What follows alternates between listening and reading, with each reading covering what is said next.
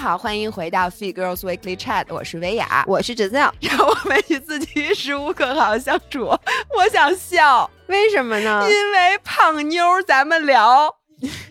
而且今天我们真的终于是一期跟食物相关的话题了。那在开始之前，让我们感谢用好原料生产好营养的汤臣倍健赞助本期节目，同时感谢日光派对播客联盟促成本次合作。一遍过，耶！没说错，老爷现在越来越溜。我们这期终于和。食物又相关了，哎，而且咱俩好久没有聊跟吃有相关的话题，你知道为什么吗？嗯，因为我最近就是跟食物关系好的，就是一塌糊涂，如胶似漆，就是比跟你关系还好，跟比罗京和张涵的关系还好。对我正好相反，嗯，我原来跟食物，我简直就是我们俩不分彼此。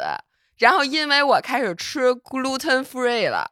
我跟食物的关系又变得疏远了一些。对，你知道为什么吗？其实今天我们这一期是想聊如何改善跟食物的关系，然后我就发现每一个生下的小孩子跟食物的关系都是好的，不是。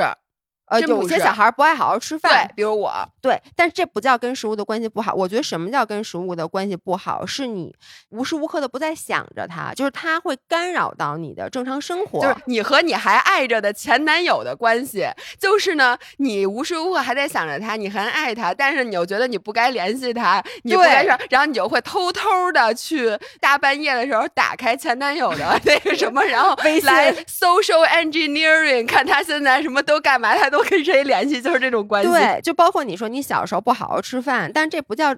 跟食物的关系不好，就相当于我跟这个人并不熟。对，就是你就不想好好吃饭，但是你不会一直觉得我不好好吃饭是个事儿。对你不会想，哎呦，我怎么不好好吃饭呢？我得好好吃饭，但我又不想好好吃饭。就是他没有从心理上给你造成压力和焦虑。我觉得所有的跟食物关系不好的起点，其实都是某一种程度的 restriction，某一种程度的一种相爱相杀的那个感觉。对，然后我觉得像我刚才说的，小的时候我们跟食物的关系都都是。好的，然后可能之后长大，因为种种原因，我们跟食物的关系产生了不好的现象。像我现在最近一直这些年在做所谓的叫 intuitive eating，这个在欧美其实特别火。它这个词其实最开始是因为一本书。有一本书叫叫直觉饮食，对，叫直觉饮食。哦，你还看过？我跟你说，这些书我都看过，但是别问我里面说什么，我不知道，已经忘了，早就因为这本书看完了之后，对我没有任何打到我的点。你知道为什么吗？嗯，因为当时。你一直都是直觉饮食，就是你读这本书的时候，你还没有任何的跟书直觉。对你，你你觉得这不就正常吗？就是想吃什么吃什么。其实直觉饮食它主要说的就是 eat whatever at whenever you want，嗯，就是在想吃的时候吃你想吃的东西。就这句话对我来讲，听着不就是废话吗？我还用你给我写一本书，花二十多块钱让我买，告诉我就是你什么时候想吃你就吃，嗯，怎么着来着？在在想吃的时候吃你想吃的东西，嗯，不然呢？所以我其实这些年一直在做直觉饮食，然后我就发现。和食物的关系不是在慢慢变好吗？然后，而且其实我本身都没有意识到这一点，是我前段时间小红书发了一个视频，就是那种 all day eating，然后我就说我直觉饮食什么的，然后底下就有好多人评论，有一些评论就说的是说老爷你怎么现在就和食物关系这么好，而且你是怎么做到直觉饮食能停下来的？就很多人说他们不敢做直觉饮食，因为直觉饮食就像我刚才说的，就是在。想吃的时候吃你想吃的东西，他们会觉得自己停不下来，因为他们老吃不饱。我特别能理解，这就跟呃，你让我说你就 follow your heart，对吧？你想干嘛干嘛。问题是你就是违法的情况下，你怎么知道 我就是我想干那事儿？我一旦开始干了，能不能会走上歪路呢？就我能理解大家，就是他怕就是。我的本性，嗯，就是吃东西没够的人。那我现在一直觉饮食，那不完了吗？是，所以我在这儿就是用我自己做例子，因为大家都知道我是一个大胃王。我想听听，都看过我以前 cheat day 就是欺骗日能吃多少东西。然后我以前就是觉得我吃东西没够。你还记得我以前吃一大盆儿饭，就是你觉得那个都吓人那种的。然后我就一直吃，一直吃，一直吃。然后现在我觉得我真的特容易饱。我就是摆我的 definition，就是可能在你看来还是吃的比你多，但是我就觉得我现在特别容易饱，我觉得嗯这个就是直觉饮食的结果，所以今天想跟大家分享一下，就就是我做直觉饮食的这个心得，以及我是如何和食物改善关系的。我来揭穿他。你来揭穿我。对，然后我写了几个点，就是我觉得为什么有的人觉得自己怎么吃都吃不饱，不敢进行直觉饮食，因为你是怕你停不下来。啊，那为什么你会停不下来呢？我觉得有几几个原因。我觉得首要的第一条就是你是不是把自己的体重拉离你的定点体重太远了，太远了。在这儿，我们给大家普及一个知识，这是之前我和姥姥特别喜欢说的一个概念，就是我们在生下来的时候，我们的基因里有一个定点体重叫 set point，就。假设说我的定点体重大概是六十二公斤，那么呢，在我成年以后，当我不去做任何的饮食节制，我也不疯狂吃，我也不减肥节食，我就是 follow my heart，想吃多少吃多少，直觉饮食的情况下，那理论上来说，我的身体会让我的体重待在这六十二公斤，可能上下加减个两三公斤的样子。我觉得这个大家呀，你回想一下，就是在你上学的时候，当你对什么体重啊，对你自己的身材完全还没有关注的时候，其实咱们的体重是稳定的，对，然后你自己的体型嗯，其实也是比较稳定的，对吧？那个体重基本上可能就是你大概的定点，对，是你的定点。其实就大家看，比如说我在过去的三四年里面，我没有去过度的你都不知道你体对重，我没有去做任何的这种饮食上的调整，然后我就正常吃，那这个体重应该就是你的定点体重。在这个体重下，你的身体的运转。是最正正常的常的，就不管是你的什么血压呀、血脂啊，还是你整个的生理，理论上来说啊，就是天天喝酒这种就不说，但理论上来说，它应该是对你最好的，你的身体愿意待在这个体重。然后呢，其实无论是你把这个体重往上面拉，还是往下面压，它都让你的身体会陷入到一种不舒服的状态。其实嗯就叫所谓的破坏了你的这个 homeostasis，就是你体内的这个稳平态。衡稳对态，被打啊破了，大家都有这个感觉。就比如说十一的时候，如果你在过去的几天里每天都吃特别多，你天天都聚餐，吃大鱼大肉，然后呢吃火锅，什么红油各种乱七八糟的东西，你一定会在吃了连续吃了一段时间之后，突然感觉自己积食了。对，这个时候你一上秤，哎，你会发现，哎，我可能体重长了一点儿，但是。如果你不关注体重，不关注这些事儿，你就是 follow your heart 正常的吃的话，你会发现在接下来的一段时间里，你会不自觉的吃的更少，对，然后呢，你会不自觉的说，我想吃点清淡的，换换口，就是清清肠胃，就不是你说我要去排毒啊。然后过一段时间之后，其实你的体重就会回到这个你之前的这个定点体重。然后如果你的体重就是你说我这段时间，比如说我想减肥，然后我吃特别特别少，然后你会发现为什么会有反弹这件事儿，其实也是，就如果我说我只瘦了一两斤。其实这种反弹不会很严重，但就怕那种说我极端节食，然后一下瘦特别多，过一段时间你会发现你有一天突然变得特别饿。我 me 对你给大家讲一下，原来啊，我去这意大利好几次啊，每次都是吃每次都是之前那种，你 知道吗？对往就是在上拉意大利啊，吃的呀，就是你就觉得为什么意大利满街都是面条吃的，对就是走三步，哎，gelato，对那 gelato 你得来一个吧。意大利的 gelato 贼便宜，贼好吃好吃。嗯今儿我先来一个开心果的，走两步又是换一个什么其他味儿的，对就是一直吃。然后一会儿吧，又该吃午饭了。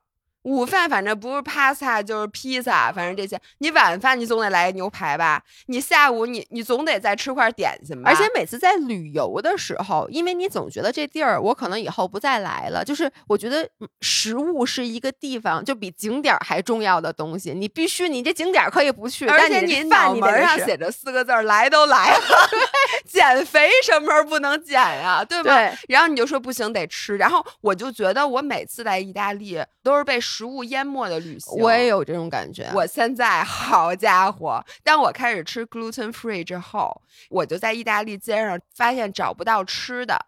然后，因为意大利的主食基本上像我说的，不是 pasta 就是披萨。对，然后基本上餐厅，如果人家菜单上没有印有 gluten free 的字样，你问人家就是自取其辱，人家根本就是啊，就听都听不懂意大利人那英语。然后你 gelato 也不能吃，纸因为头纸拉头底下有那个蛋卷儿，你放碗里吃啊。那碗里那就不叫我我懂，因为我觉得冰淇淋的精精华，就是在于蛋卷儿里头的那个部分已经有点化化的流到了蛋卷里面，然后你吃那种冰冰而且凉凉。大家在意大利，尤其是罗马街头，你吃 gelato 不就是为了罗马假日吗？人家罗马假日，奥黛丽·赫本是拿碗儿蒯的吗？那玩意儿像话吗？而且我我从来吃 gelato，我不喜欢拿那碗儿，我也是，因为拿那个空你一只手就可以了，并且你还可以拍照。对拿碗儿你得拿两只手，对吗？嗯而且那碗儿也不好看。就像我这种，我就不吃 gelato，我也没咋吃。嗯然后呢，白天除了我刚才说我说那沙拉和牛排，嗯，我就基本上没吃着过什么东西。在意大利，给我饿的真嗷嗷，惨特别惨。然后包里总是揣着我从酒店的那个早餐呀，有一个 gluten free 的专栏，那里面有一些苏打饼干和一些就特别惨的那些东西。嗯然后有有的时候我太饿了，我就拿着那饼干掰一块儿，或者吃一块巧克力。不是你你也军训去了，咱们都是军训去了。我没有训，我只是饿，我只是参与了叫什么明尼苏达什么实饥饿实验，然后结果从昨天你也只见识了我昨天部分的食欲，我在你们家炫了一整袋大杏干儿，就是说实话啊，你昨天是挺饿的，我因为特别饿。你昨天来我们家之前也没有运动。就姥姥昨天下了飞机就来到我们家，然后她就打开了大杏干儿。嗯，先吃了一整袋大杏干儿，我我这个实话实说，那真是一整袋儿，一大整袋儿杏干儿。可不嘛。然后他吃了之后，开过封，可能剩下了四五个的然后被我晚上吃了。啊，我我吃仨呀，然后我就扎马桶去了。对，然后呢，因为你知道姥姥一般吃东西啊，会吃的比较慢，会品。她昨天就是两个一起塞到嘴里，还没嚼咽的时候，手已经把另下两个不就是你吃东西的风格吗？对。然后后来我打开了一袋鱿鱼条，他先问了我一句：“这给人吃的，给狗吃的？” 然后呢，我就那种眼神看着他，Excuse me。然后他说。哟，这鱿鱼条，他原话是：“我有日子没见着他了。”然后就把这鱿鱼条从我手里拿走，然后就开始在那真的狂炫。而且那会儿我见到你的时候，我刚吃完午饭，哦，是吗？你还啊吃午饭了？必须的，给我饿的呀！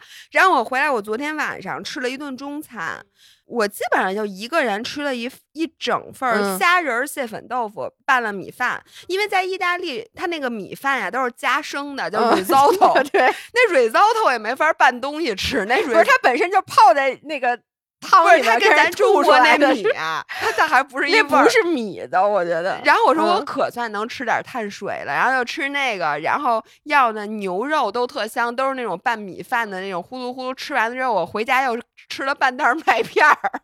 就是我，你知道我回国之后给我高兴的，我又吃了半袋儿山楂条儿。我今天早上我可算有无麸质的面包了，然后我又吃了什么咸蛋黄肉松的那个面包，让抹上 cheese。哎呦，我现在我跟你说。就是我这饿劲儿啊，我嗯觉得我可能再有两三天能过去。然后我在意大利，首先啊，就是很少能找着体重秤，不知道为什么。反正我找着体重秤，我称的时候，我就瘦的都不行了。嗯，我觉得我这两天就两，你给我两天时间，我肯定补回来。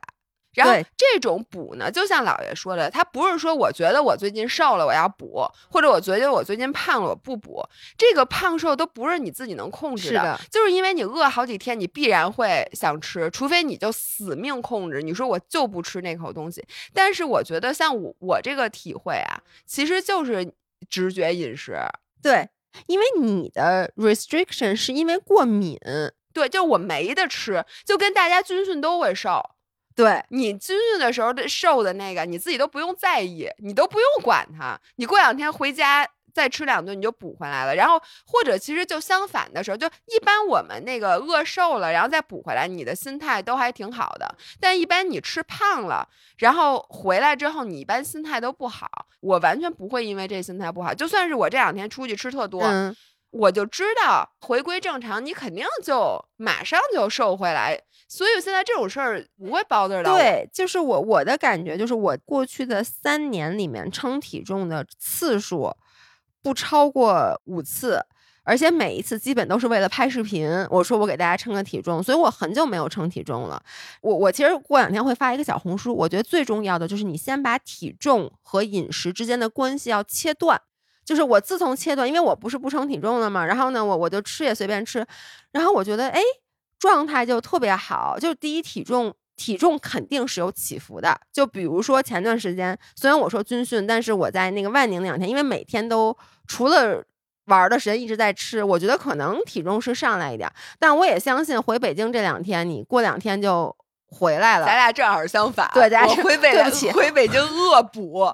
对，所以我觉得这个是可能是你大家觉得直觉性进食，觉得哎呀我吃不饱的原因。就像我们之前其实有给大家去介绍过一个博主叫 Stephanie Buttermore，他是一个健美运动员，所以他长期就需要非常的克制，因为这是他运动员必须做的，这是他的职业操守。但他后来有一天就不不想参加比赛了，然后他就干了一件事儿，他叫 All In。其实是什么意思？就是他就疯狂的吃。他一开始吧，他说他其实不想 all in，他就是想正常的恢复饮食，就进行 intuitive eating，就是直觉进食。但是他发现他吃不够，因为他在当运动员的时候，他必须要把体脂降到极低、极低、极低，就是。比他的这个 set point 的体重要低很多很多，所以他一开始想进行直觉进食的时候，就发现他搂不住，然后他就一直吃，一直吃。后来他说：“那好，我干脆就 all in，all in 就是直觉进食。我个人的感觉就是一个加强版，你更去多吃，但是。”现在这件事儿已经过了三四年了，他现在已经完全恢复到了直觉饮食的状态，就是他现在已经早过了那个吃不饱的状态，而那个吃不饱的状态对于他来说，当时大概维持了八个月到一年的时间，所以他当时就说了一句话，他就说：“你不要害怕你的胃是一个无底洞，因为它不是，他一开始可能会有一个身体的报复的过程，但只要让你让他好好吃饭，他一定会在最后的时候恢复正常，因为。”咱们都是正常的人类，嗯，咱们的人体是经过科学的设计的。对，你现在觉得自己吃不饱，那一定是因为你三炮把这个正常的机制已经破坏了。对，所以那你要重建的过程，这就跟你小时候没治过痘，我小时候治痘，脸上的青痘春嘛，嘛，然后你有的时候去吃那中药，哦，要先发出来，对，那大夫都跟你说说你啊，这药啊，你最开始吃的时候，你那痘会都发出来。都发出来之后，你再吃一段时间就好了。我觉得这个跟这个是一样的，因为你最开始就疯狂的抑制你的那个，比如食欲啊，然后你现在想治这个病，它有可能就会让你先往另一个极端发展一下，然后最后再回来。但是你就想这么着，这就跟你欠钱似的，你得先把钱还上。我觉得最后你发现背着抱着真一边沉，对。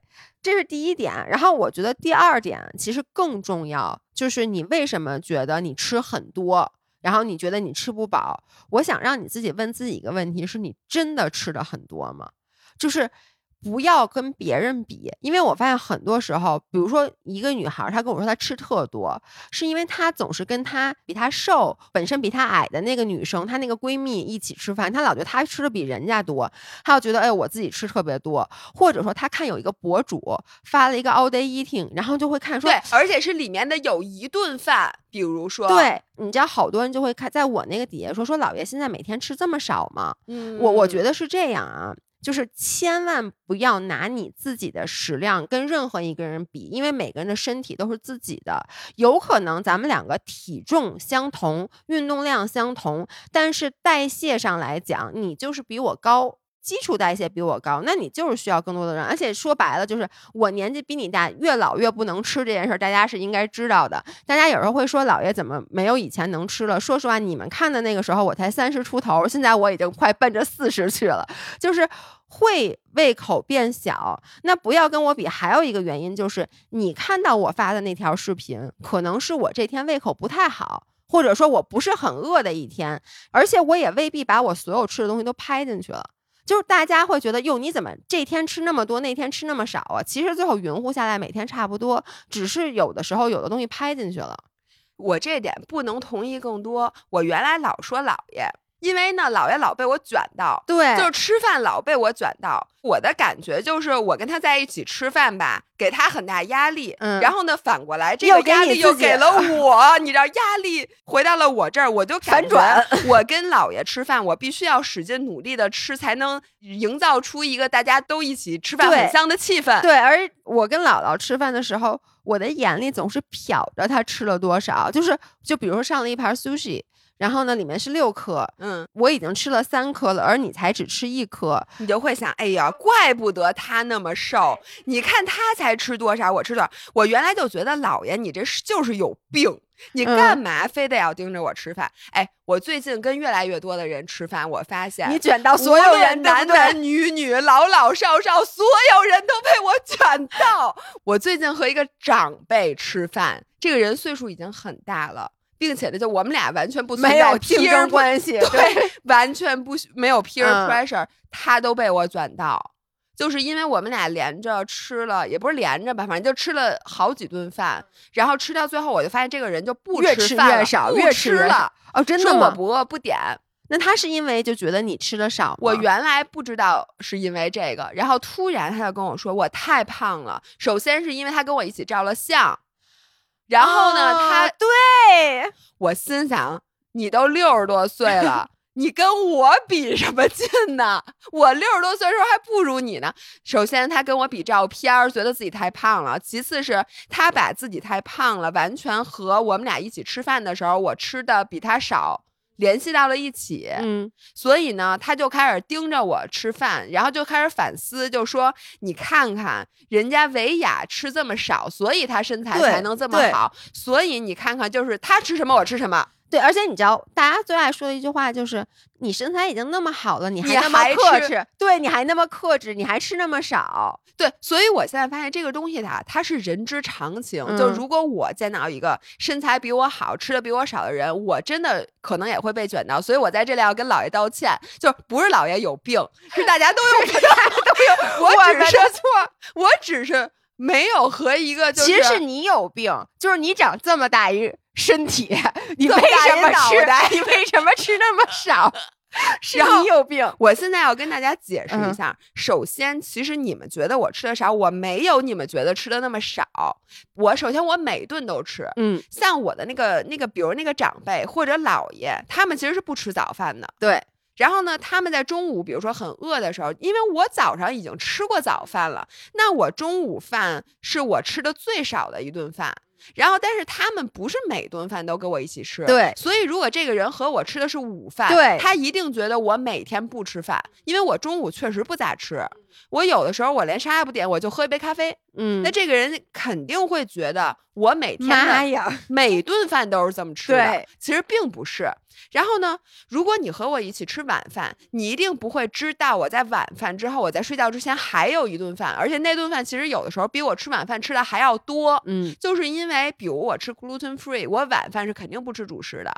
但是呢，我回家会，比如说我会做一大碗酸奶，里面搁麦片呀、或者搁那些东西。但那顿饭，在和我吃晚饭的人，他他并对他不知知道，是的。所，以呢，他会把我的一顿饭的表现嗯，拉长成成我所有，是，并且他都觉得你吃晚饭吃这么少，你一定不会吃零食，嗯觉得。嗯，但是你去我们家那零食筐看看，我觉得很少有人像我吃这么多的乱七八糟的那些东西。就我吃零食绝对算吃的多的，这个大家是不会知道的。他总是觉得只有他自己才会这样，嗯，真的不是这样的。对，就是我觉得特别重要的一点就是不要跟别人去比，不要眼里在吃饭的时候老瞄着别人碗里，就是他是就是。我要一直监测进度，你知道吗？就是哎，你已经吃了一半儿的米饭了，那我也得吃一半儿的米饭。太可怕了，朋友们，这种行为太可怕了。对，但这个其实不太容易被控制，因为我自己是能理解的。哎，那你现在说说，我觉得你现在控制的挺好的，你咋控制的？咱俩吃饭的时候，你我现在已经比较放得开了，是吧？我觉得还行我我觉得不是，就是因为我现在和食物的关系很好了。其实说实话啊，我觉得我食量是大，但是没有以前所营造的那么大。么大，对我以前我发现我吃饭是这样的，我会一顿饭吃特别少。就是很多时啊候吃特别少，结果呢，在那一顿大的时候呢，就会显得很夸张。对，但是比如说，就比如说你说我 cheat day，那我 cheat day 吃的是多，那你不看我周一到周五每天都吃的特别健康，特别特别少。因为大家看完你新加坡的 vlog 都知道你是攒着的。我新加坡 vlog 吃的不多吧？不是我的意思，你攒着，就是像我哦，对，还有一点就是大家觉得我吃特别少，是因为我从来不攒着，我只要一饿对对对，这个是真的。我饿，我必须现在立刻马上就得有一口吃一口，甭管那东西是什么，我不挑。其实我特别饿，我就不吃。我今天晚上我就得吃一顿好的，我没有过这种想法啊。对，你说这个真的是一个特别大的点，我觉得就分这两类人。我是呢，比如我知道今天晚上要吃我一顿很爱吃的饭，大家都知道你等着那劲头，我的天呐，我就基本上不可能再去。比如说，我现在中午啊，我一定是吃特少的。我甚至能不吃，我都想不吃，但是我又怕我坚持不到晚上，别到时候在节骨眼儿的时候我绷不住了，那要上医院了，那不就毁了吗？节骨眼儿了绷不住，你说我我吃口面包那多亏啊！所以我可能中午就会少吃，然后我就会尽量的把我食欲都攒到晚上。然后这一下午，这孩子脑子里没别的事儿。我跟你说，不是，我觉得你们这种人真的太可怕。但是我不觉得这个是跟食物关系不好，我觉得这个就是因为我爱他，我愿意为他受一点点苦。太可怕了，朋友 们。但是我我想说，为什么你觉得我现在吃饭就真的比以前好？是因为我不再去克制自己了。所以我发现啊，我以前的所谓的大食量。其实是把自己，比如说我吃一百分，我以前就每一顿都要吃到一百二十分，因为你觉得我我那个饿好几天，我就允许自己吃这一顿，对，所以这一顿我告诉你们，我就得往死里就吃特好，对。但是我现在呢，就是我在万宁，我也是每天都吃早饭，就我今天也吃了早饭，我起得早了，我自然而然就吃早饭，就是我有点现在更多的去听我自己身体的那个 hunger cue。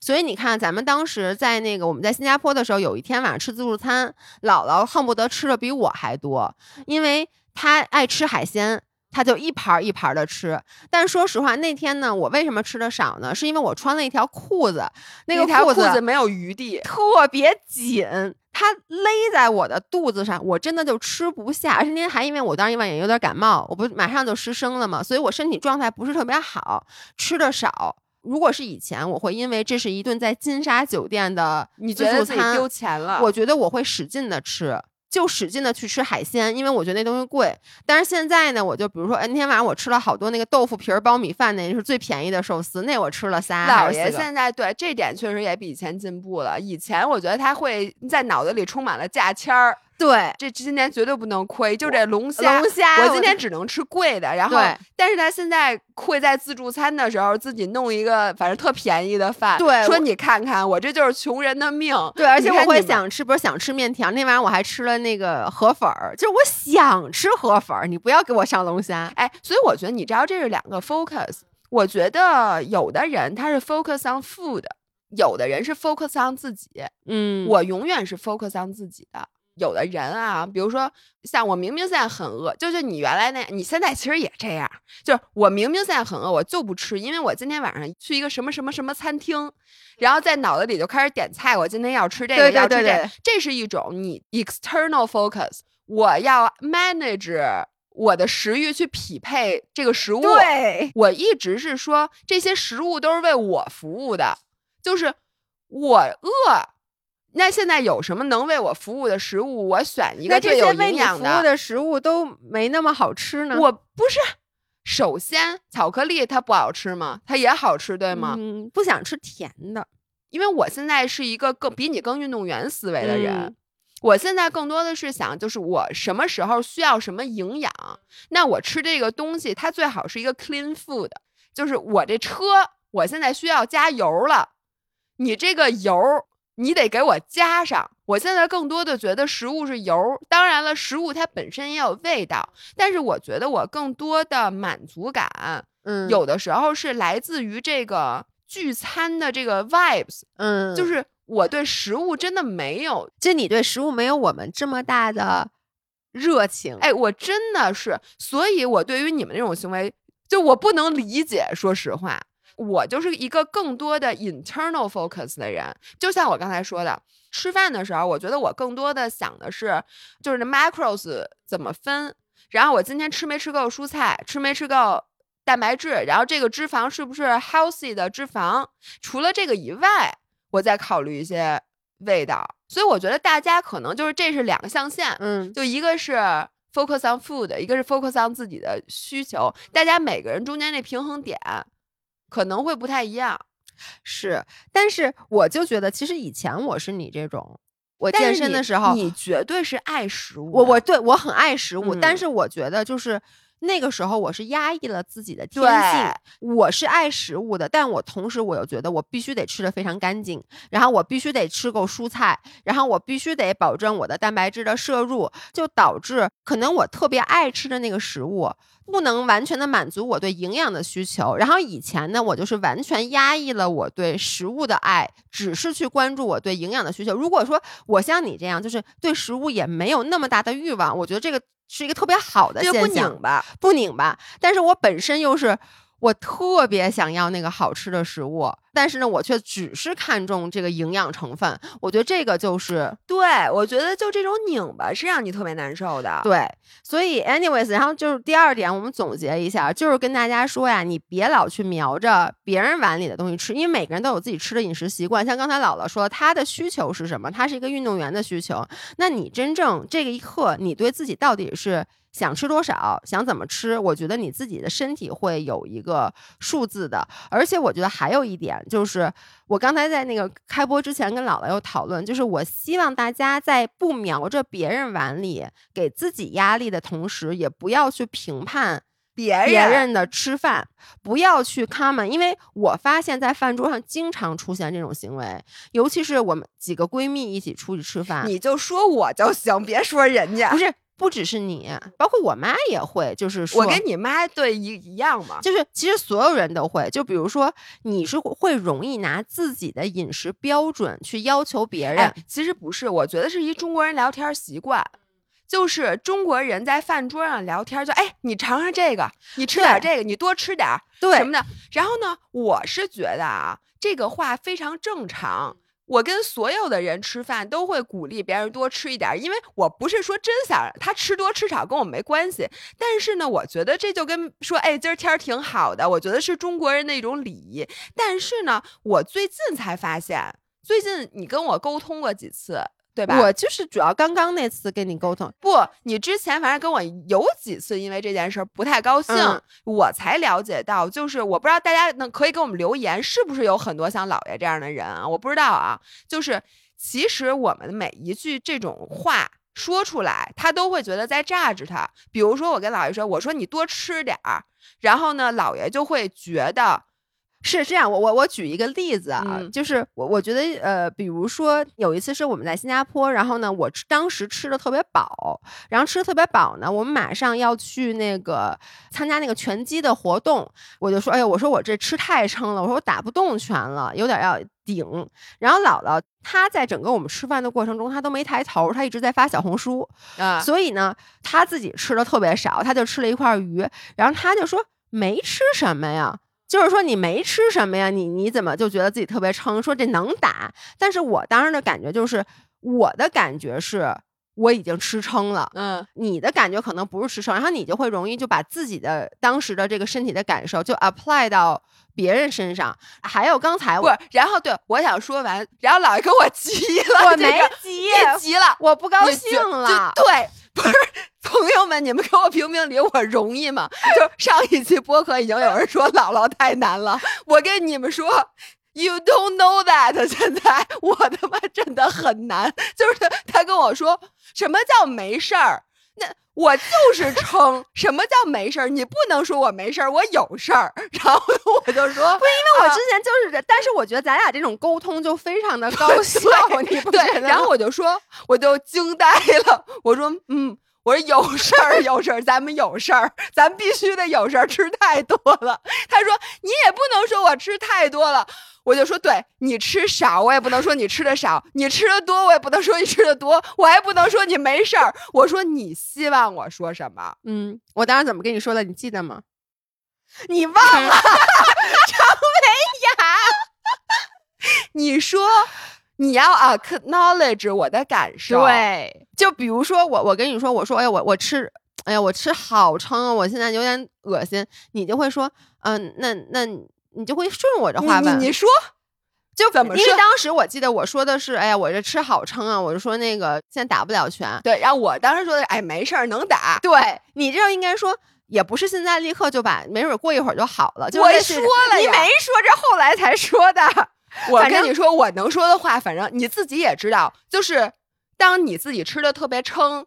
然后你自己其实心里就想，哎，我为什么要吃这么撑？我接下来还要打拳的时候，你已经知道没有人能安慰到你。其实这个时候需要的是一些 acknowledge，就是我那次我为什么不高兴呢？是因为就是在咱们节目开播之前，我也跟你说，就是我觉得我在对于你每次说这种话的时候，我会很刻意的去 acknowledge，就比如说每一次你其实吃特少。在我眼里，你吃的特别少，但在你的身体里，你已经吃了很多了。你说：“哎呦，不行，撑死了。”我就会说：“那别吃了。”就是其实我内心是觉得能吃啥了？对我内心觉得你还能吃，张维雅。但是我就觉得我需要去 acknowledge 你的感觉，但是这个感觉没有回馈回来。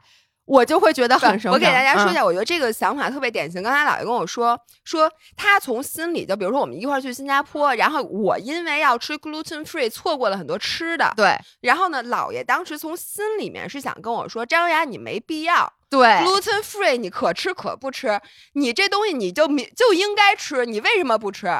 但是呢，他没有说，对，因为他觉得如果我是他，他不希望别人去榨着他，对。然后我跟他说，我说你下回要把这个东西告诉我，这样我才能用同样的标准来对对他，因为我我现在发现就是我会像传统中国人聊天那样，就比如说姥爷今天吃的少，像他说他上一次跟我不。还有一次跟我不高兴，是因为我没有不高兴，我没有不高兴，你有，我别装了，不是我没有不高兴，我只是当时注意到了这一点，就是反正我我来讲，就是就是我自己觉得我做特好，我现在想起来是是因为有一次咱们那个晚上下飞机从海南回来已经九点多了，然后呢你说咱们去吃点东西吧，我说行啊。我说吃什么呀？然后呢，你就说你当时特别吃惊。你说因为以前呢，我是绝对不会跟我们去去吃的的。然后结果咱们那天去吃了拉面，我还点了一碗面条。我觉得我自己已经做的特别好，就是我在与食物关系。好的方面在越走越远。第一就是我下了飞机还跟大家一起去吃饭。第二就是我还点了一大碗碳水，我就觉得自己有点沾沾自喜。就是你能理解吗？就那一刻觉得，哎呦，侯世瑶，你现在跟食物这关系可以呀！这在吃面条，大晚上吃牛肉面，我就开始在那吃。但是因为还配小菜嘛，吃着，然后姥姥看我一眼说：“哎，你碗里这面条怎么越吃越多呀？”当时那一刻，我其实都不是生气，我就是。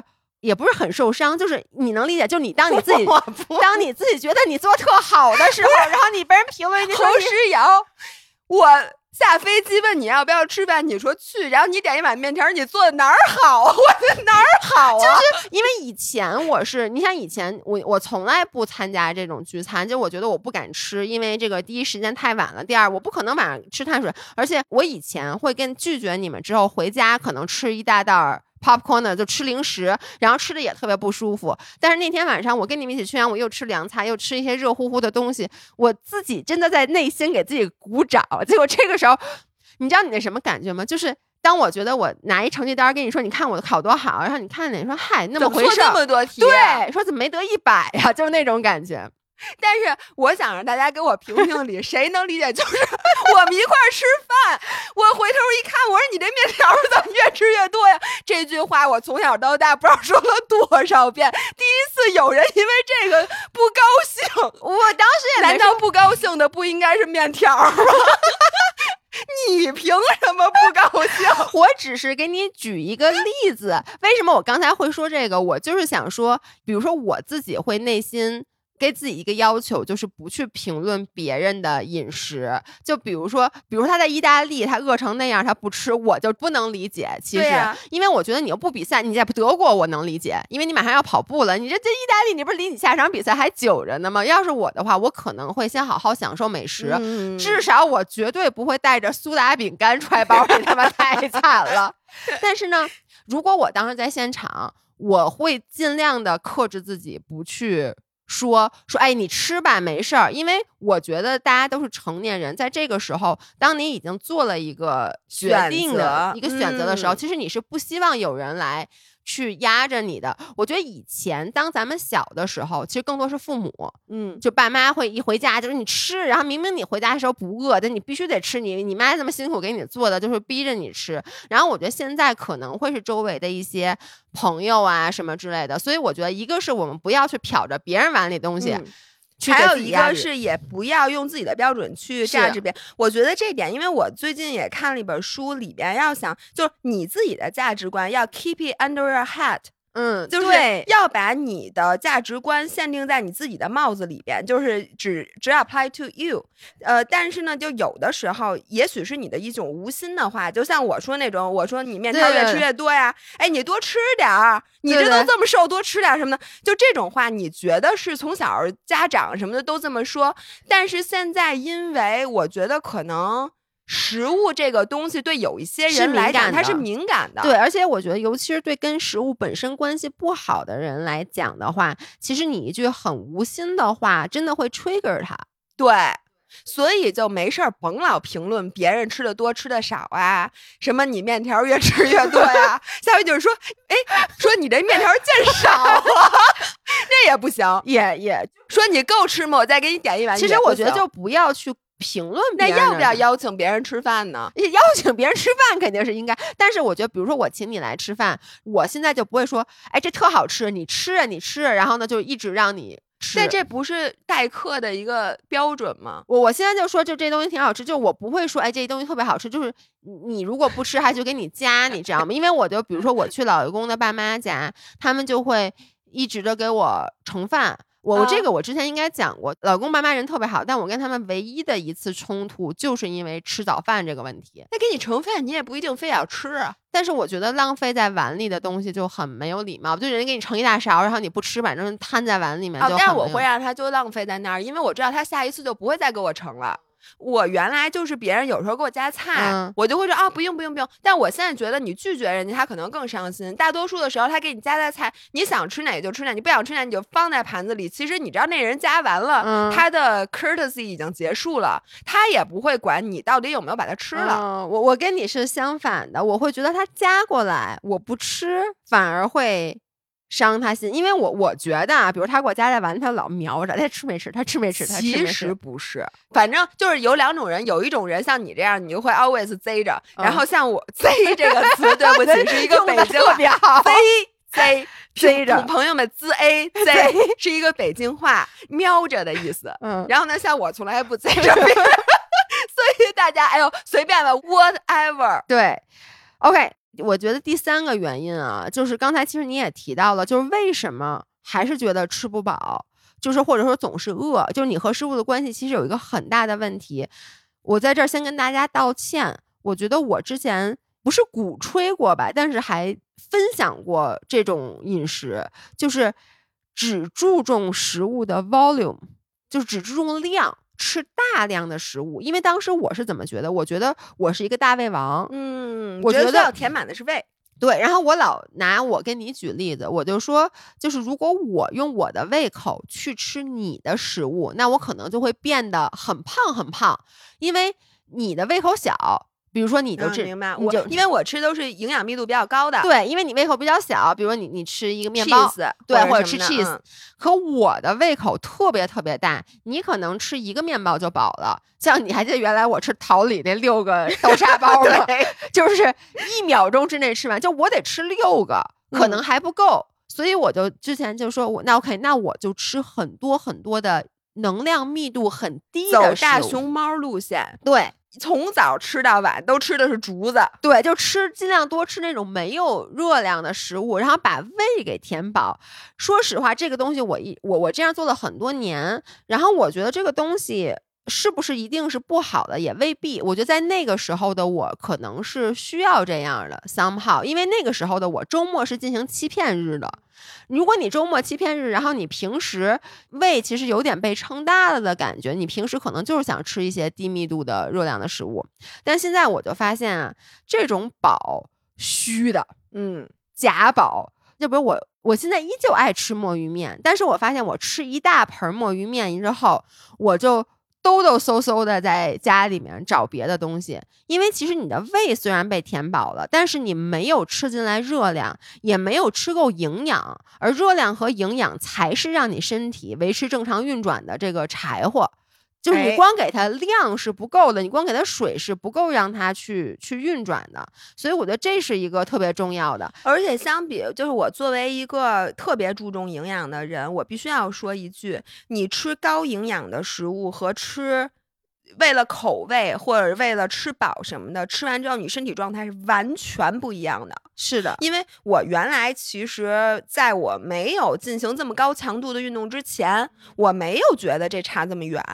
然后我经过这段时间，我发现就是你看那些运动员瞎吃的运动员，就是随便找一口吃，只要吃饱了就行的运动员，和真正特别注意饮食的运动员，你发现他们的恢复能力都差很远。那肯定的。而且有的人他就真的很容易受伤，各种炎症；有的人就没那么容易。其实说白了，就是刚才我们的比喻，如果把你身体比成一辆车的话，那你这辆车，比如说你该你加多少号的油，对你加九八的油，肯定比你加九二的油好，对不对？然后你不能说我明明需要九八的油，但是呢，我加两箱九二的油，嗯，就是其实并不能代替你加那一箱酒吧的油。，对，然后这油里是什么呢？因为我我这里面就想说，我说蛋白质、碳水、脂肪，这大家都知道。对。然后我觉得咱们需要尤其重视的，其实就是蛋白质，因为说实话，中国人的。饮食结构了，你很少吃不够碳水，你只有碳水吃过多，对对侵占了蛋白质的那个份儿 quota 对，然后脂肪呢，因为它需要的毕竟少，而且咱们一般都吃鱼油，然后吃点什么深海鱼什么的，这个对，当然脂肪也容易吃不够了。对，但是相比于蛋白质，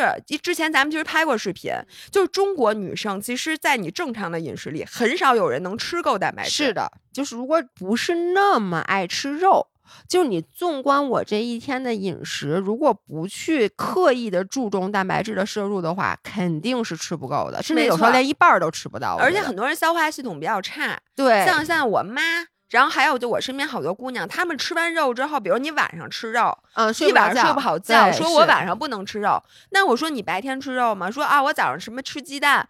我说那哪儿够啊？其实我也是，因为你中午一般不会吃，就是吃的都比较清淡。哎，大家现在可以算一下啊，就是其实女生，比如说像咱们这样的，应该吃多少蛋白质呢？呃，你的这个体重千克乘以这个一到一点二。嗯，比如说像我，我比如说按五十公斤算吧，五十公斤，那你至少其实我是吃七十五克蛋白质，因为我要乘以一点五，嗯七十五克蛋白质，一个鸡蛋才六到八克蛋白质，嗯，你得吃十个鸡蛋才行。你想你哪儿吃够十个鸡蛋啊？然后另外，如果你靠别的东西来补充，其实我算过，你吃牛排，你说你每天都能吃一大块牛排吗？你吃完那个牛排都不够，其实对单吃牛排肯定是不够的，而且牛排里面毕竟还有很多就是脂肪。脂肪，而且是不那个和饱和脂肪，没错。像我这种胆固醇高的，我还不能吃那么多。然后我吃鸡蛋，我还不能吃什么蛋黄。你说你每天吃海鲜，你吃了那么多海鲜吗？其实也不可能。所以我觉得像这种蛋白粉这种东西，真的是又方便，对性价比又高。然后你又能一会儿你给大家介绍一下都怎么咱咱咱都怎么吃啊吃这蛋白粉，所以我觉得女生就每天就是一两勺一勺吧标配，我觉得是非常非常重要的，因为蛋白质这东西重要到什么程度呢？其实之前咱们有一个形容，我一直都特别喜欢这形容，就如果咱们的整个身体是房子的话，其实蛋白质就是砖，对它不光是那个像肌肉这些，就属于你这房子的钢筋水泥，你的外立面的这些瓷砖儿也是这个蛋白质。你不给它蛋白质，你的身体是不能自发的去再合成蛋白质的。是包括咱们运动的修复，对，就是你你比如比如说像我们都知道力量训练做完了以后要补充蛋白质，就是说你增肌，对然后你不给身体砖，就跟你让它煮米饭，你不给它米。其实是一个道理，所以这个蛋白质，而且像跑步这种，就是因为你跑步之后，很多时候你那个 DOMS 或者是疲劳恢复不过来，都是因为你，比如说你肌肉修复的过程中，它就需要新的砖，嗯然后才能让它长好，然后你不给它这个砖。那它可不是恢复不过来吗？所以其实我真的觉得蛋白质，尤其对女生啊，是咱们膳食里面非常重要一部分。所以我觉得像蛋白棒儿啊、蛋嗯白粉这些，其其实是特别好的，而且爱吃甜的的人，这些东西跟所有的甜品都特别搭。对，然后我特别推荐这个汤臣倍健复合蛋白粉固体饮料，也就是这个小金罐蛋白粉。它这个和传统的咱们之前喝的那种蛋白粉有一个特别大的区别，就是它这里面含有浓缩乳清蛋白、水解乳清蛋白，还有大豆分离蛋白和鹰嘴豆蛋白，所以它是四种不同的蛋白成分。大全乎蛋白粉，对，就是不是光是动物蛋白，而且因为它有四种不同的蛋白嘛，在这四种不同的蛋白，它的释放速率是不一样的。哦，比如说，你看它里面那个水解乳清蛋白，它是快的，百分之三十五的短肽小分子，它四种蛋白是分不同的阶段缓速的释放营养。对，就是咱们讲的，你知道有一个叫做 muscle protein synthesis，就是肌肉蛋白质合成里面，其实就说了，你如果能长效。对，就比如说你有迅速可以开始合成的，然后有之后慢慢那种缓释蛋白，其实这样是特别好的。对，然后你知道，其实我还特别喜欢这个蛋白粉的一点就是它的口味，因为我觉得好多人可能跟我一样，我觉得你说特对，就是一定要强调一下口味。因为我自己是不太喜欢喝那种齁甜的蛋白粉，没错，就是咱中国人真喝不惯，对，好多。然后这个汤臣倍健小金罐是唯一一个我妈喝得下去的蛋白粉，因为它这个蛋白粉它一点都不甜，然后喝起来是那种淡淡的燕麦香和豆乳香，我觉得特别像那种好喝的豆浆，对，特别像好喝的豆浆，而且它非常好冲开，不会结块。你知道我一般都怎么吃吗？就是你记不记得咱们当时在那个去那个哈巴爬雪山？的时候，我早上起来，哎，对我我给大家讲过，就是对粥里头，对，就是我们早上起来，因为当时去爬雪山，早上那个营地只有稀的白米粥，嗯，我说这玩意儿哪够啊？就是没有蛋白质，怎么能让我去爬雪山？然后当时我带的其实是豆乳粉，对，但是跟这个道理是一样的，就是我会比如说燕麦片儿，像刚才姥姥说的，燕麦片是非常好的优质的碳水，然后它还含有很多的膳食纤维，但是呢，它蛋白质的含量很低，而很多人早上起来。就喜欢喝，像我妈就喜欢喝一碗粥，我妈也是。对，然后这个时候你如果在里面加一勺或者两勺这个汤臣倍健小金罐蛋白粉，它首先啊会让这个粥的质感变得特别的浓稠。你想它里面有蛋白质，这种黏黏的、稠稠的，然后呢，同时还能让它的味道变得特别的有那种。淡淡的奶香，那种特别 creamy 的质感，大家应该可以想象。对，然后在上面我一般还会再放点这个水果，就是各种梅子什么之类的。然后如果你喜欢的话，可以放一点点蜂蜜。如果喜欢吃甜的。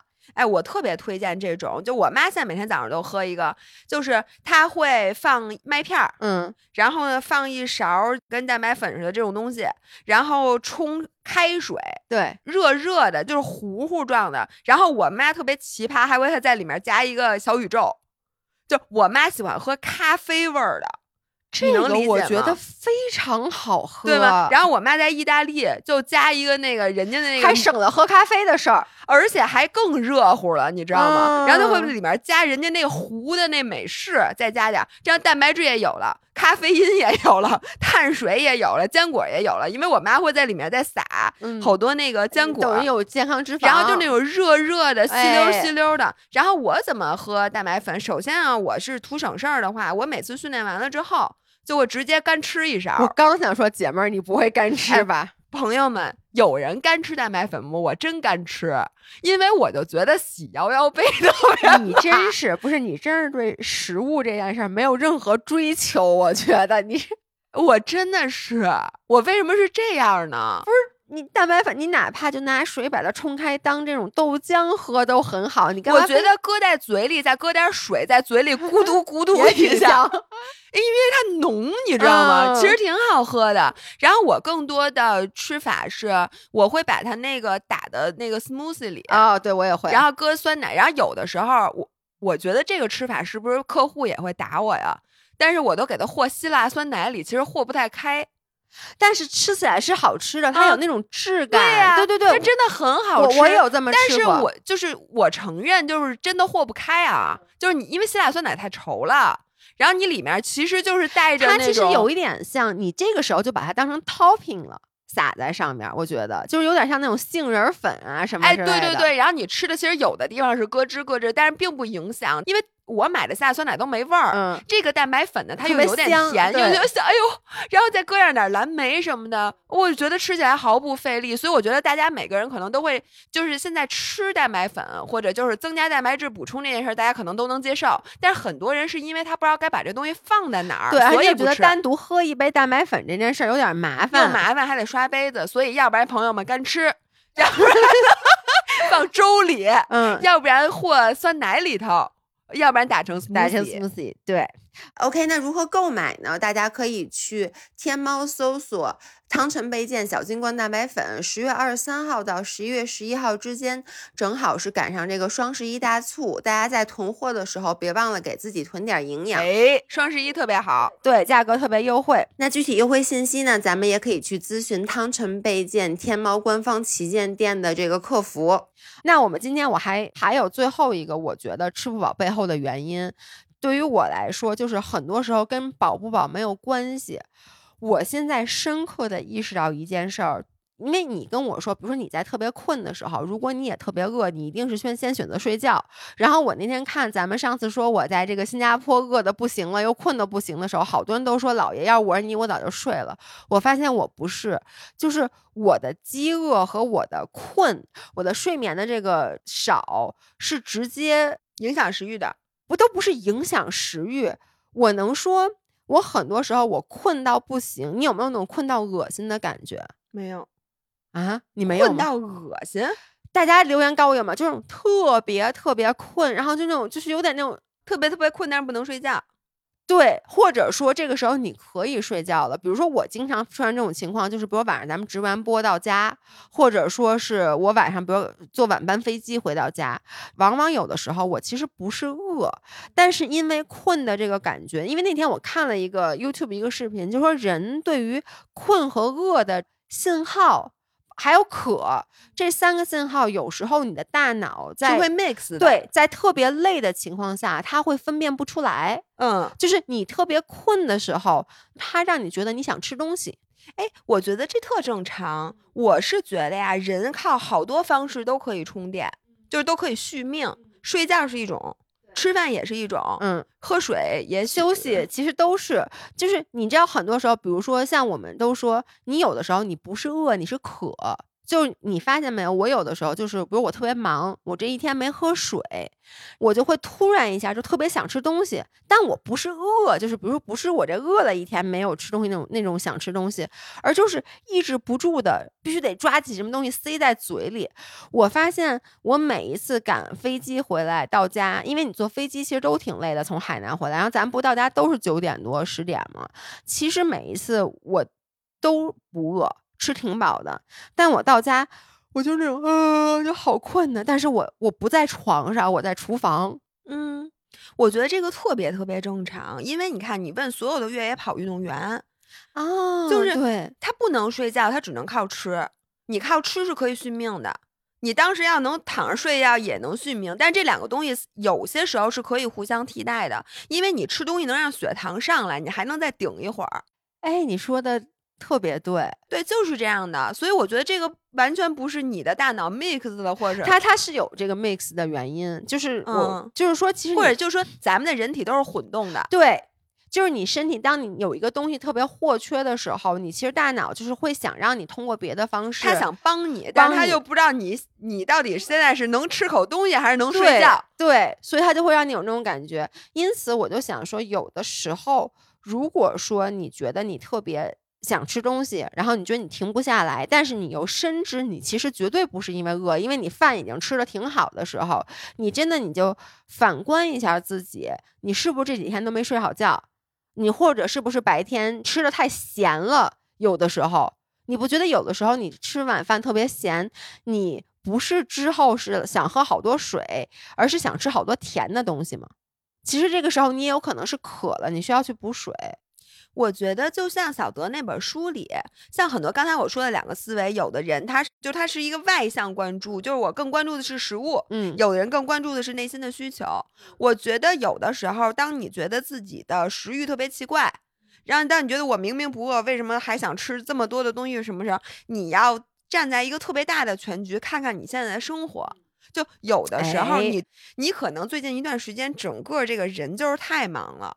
对，然后你的精力已经就是乱七八糟，你现在这个生活，你甭管，其实不光是食欲的问题，你整个人的作息呀、或者什么的，它就乱套，或者你现在的压力已经是你的人体，你脆弱的人体不能承受的了。我觉得更多的时候，这个食欲只是你生活的一个小小的部分，你不要把它放大成一个全部，你需要从头上调整。是，但是因为你知道吗？就是像我这种人，我很多时候我会发现，我是用食物当做解决办法，它是我嗯 part of the solution。对，它是我很多生活里面遇到不顺畅的时候的一个 solution。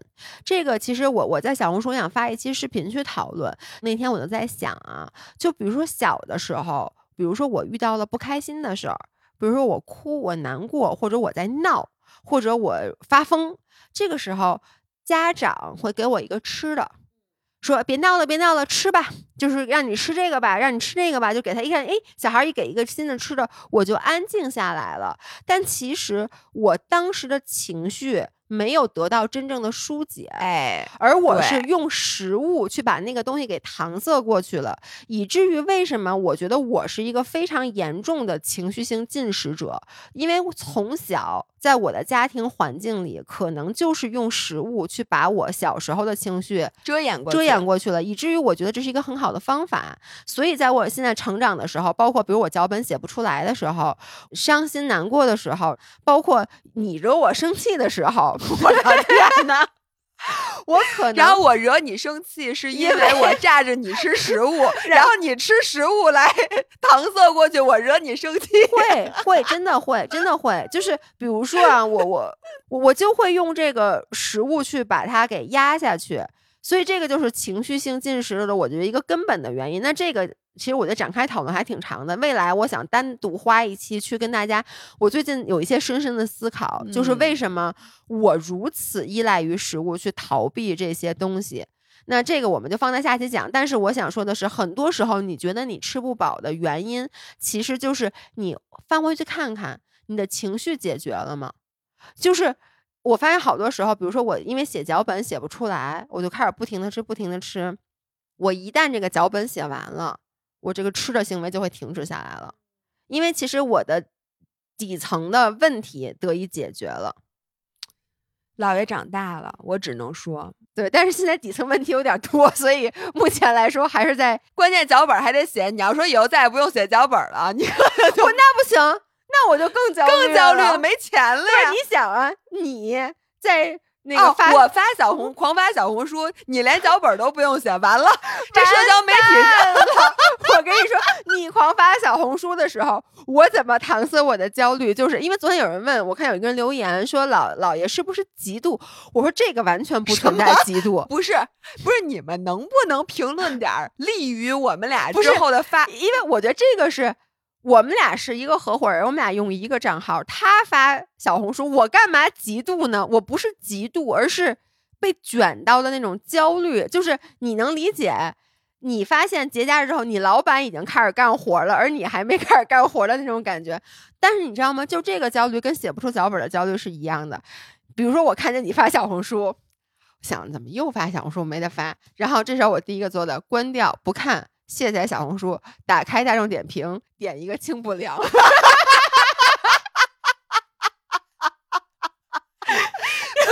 你们知道吗？蝴蝶效应都不敢这么效应。然后谁知道有一个一个女的在意大利发了一个小红书，这时候中国产生了一个新的清补凉订单。不是这两件事没完呢。然后吃完清补凉再去拉拉炸厕所，因为拉稀了。然后我又产出了新的内容，这个时候我就不焦虑了，因为你发照片算什么？你什么流量能 抵得 比得过我炸马桶？所以人家说了嘛，姥姥，请你适当拉稀，这样姥爷心里就会好一些。我的天哪，朋友们，我们以蝴蝶效应作为本期的结束，好不好？好的，哎，你说这是不是这么一个原理？哎，下回咱们一定要录一期这种奇奇怪怪的蝴蝶效应，请你把我干的一件事，你内心的 OS 和你做了什么真正的事儿，你给大家坦白一下。我的天 OK，好的，好的，那这是非常愉快的一期。然后最后，让我们再次感谢汤臣倍健对本期节目的大力支持。我觉得我们所有人都值得最好的原料和最好的营养。记得十月二十三号到十一月十一号期间是双十一大促，去天猫搜索汤臣倍健小金罐蛋白粉，给自己和父母都囤一些营养。同时呢，我也希望所有人在听完这期播客之后，都可以。真的认真的反思一下自己和食物的关系，去想一下我为什么就是总是吃也吃不饱，或者我为什么害怕我吃东西停不下来。真的往往跟你是大胃王这件事儿并没有那么大的关系。不要说人家面条越吃越多，就是的。行，这蛋白粉确实挺好喝。OK，那我们下期再见，拜拜。